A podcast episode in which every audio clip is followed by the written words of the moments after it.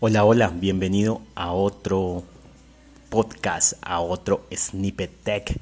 Hoy vamos a hablar también de otro servicio muy interesante de Firebase, el cual se llama Firebase Crash Lyrics.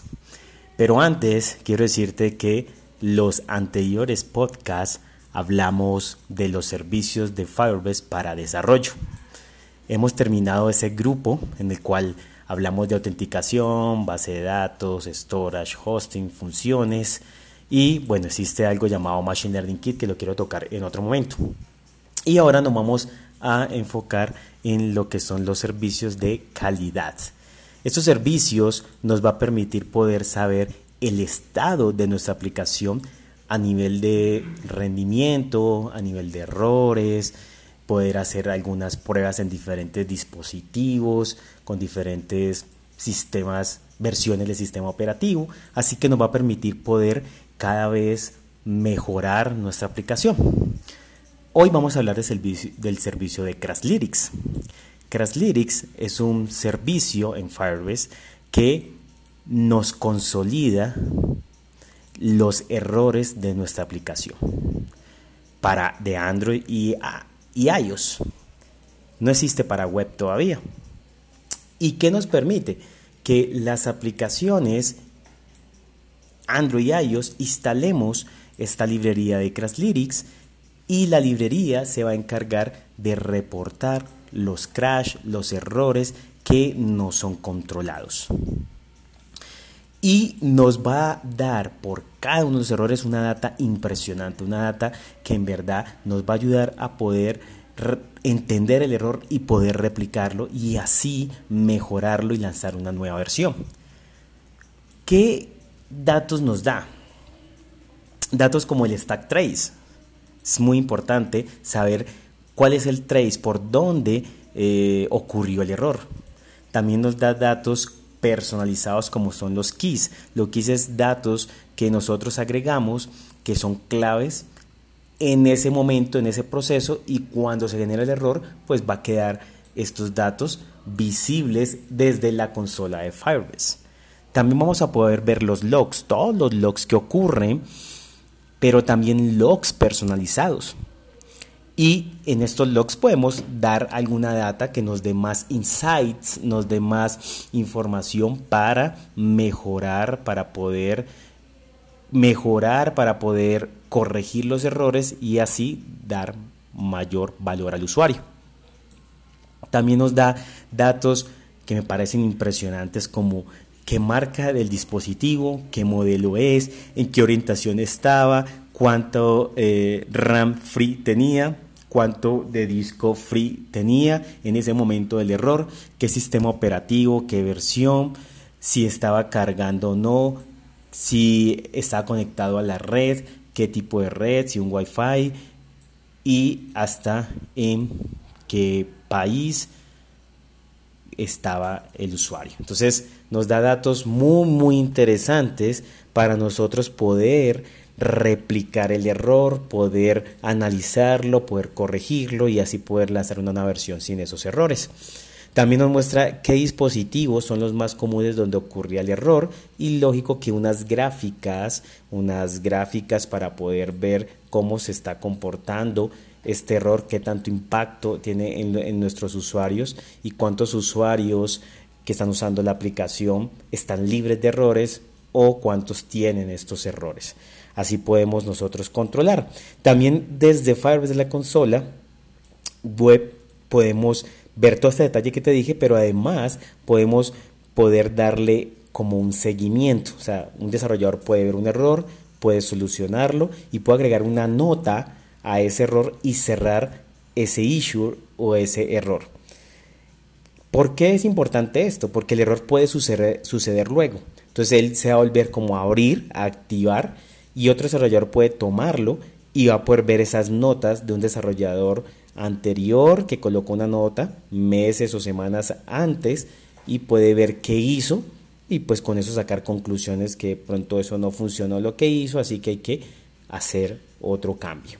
Entonces nos da un seguimiento muy muy interesante. También se puede integrar con plataformas como Slack, como Jira, para poder que los errores se envíen a Slack una vez se registren en la consola y también en Jira por si de pronto deseas darle un seguimiento mucho mejor en una herramienta como esta.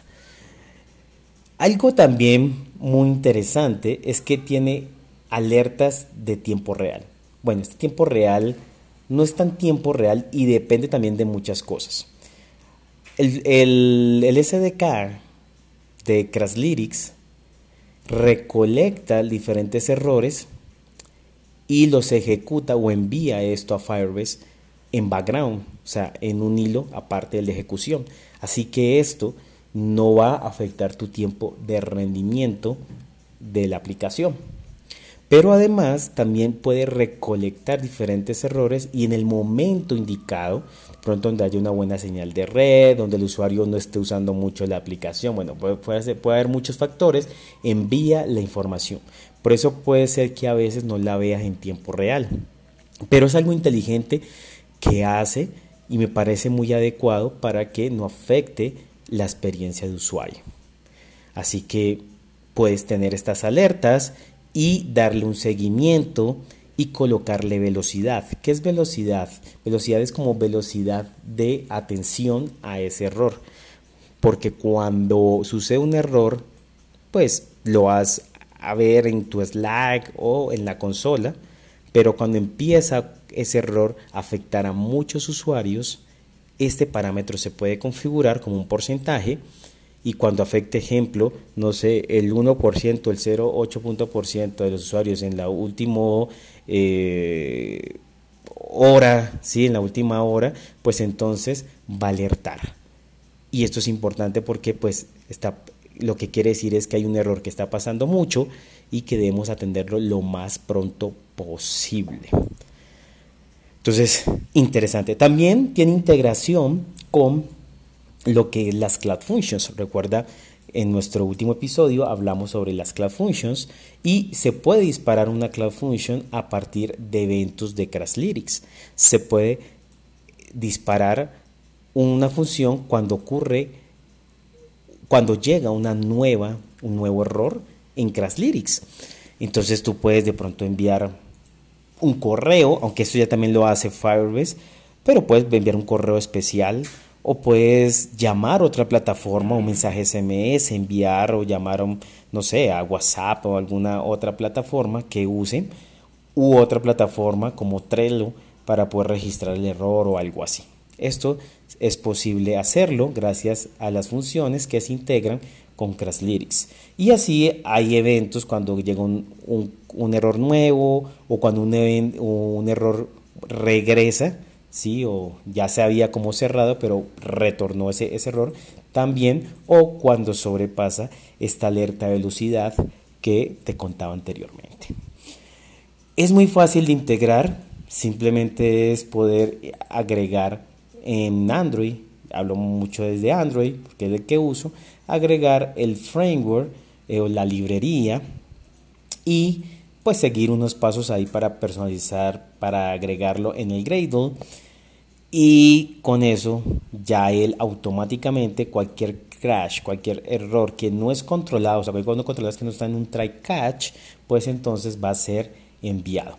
Ahora, tú también puedes personalizar esa información o agregar esa información a lo que se envía a Firebase. Entonces tú puedes agregar lo que te contaba como unas llaves, un custom keys, en el cual va a permitir poder tener un, valores que son importantes cuando ocurre un error.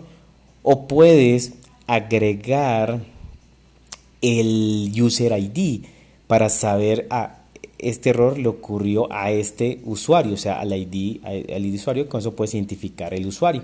O puedes seleccionar mensajes log para que vayan junto al error. Entonces, de pronto, algunos datos eh, de las variables en ese momento para tener claro, ah, mira que ocurrió el error cuando las variables tenían estos valores. Y puedes también reportar errores que no son fatales. Entonces cuando haces un try cache, pues de pronto ese error en el cache no es tan crítico. De todos modos lo reportas y en Firebase se va a ver pero se va a ver como otra pestaña que no son errores como fatales, son, no son errores críticos, pero va a estar reportado y así pueden darle seguimiento. Bueno, este servicio es maravilloso, te invito a que lo uses y pues si, quieres más información, la información de Firebase en su página es muy muy buena. Así que gracias por escuchar este podcast. Te invito a que lo compartas, a que le des like y nos vemos en otra oportunidad. Chao, chao.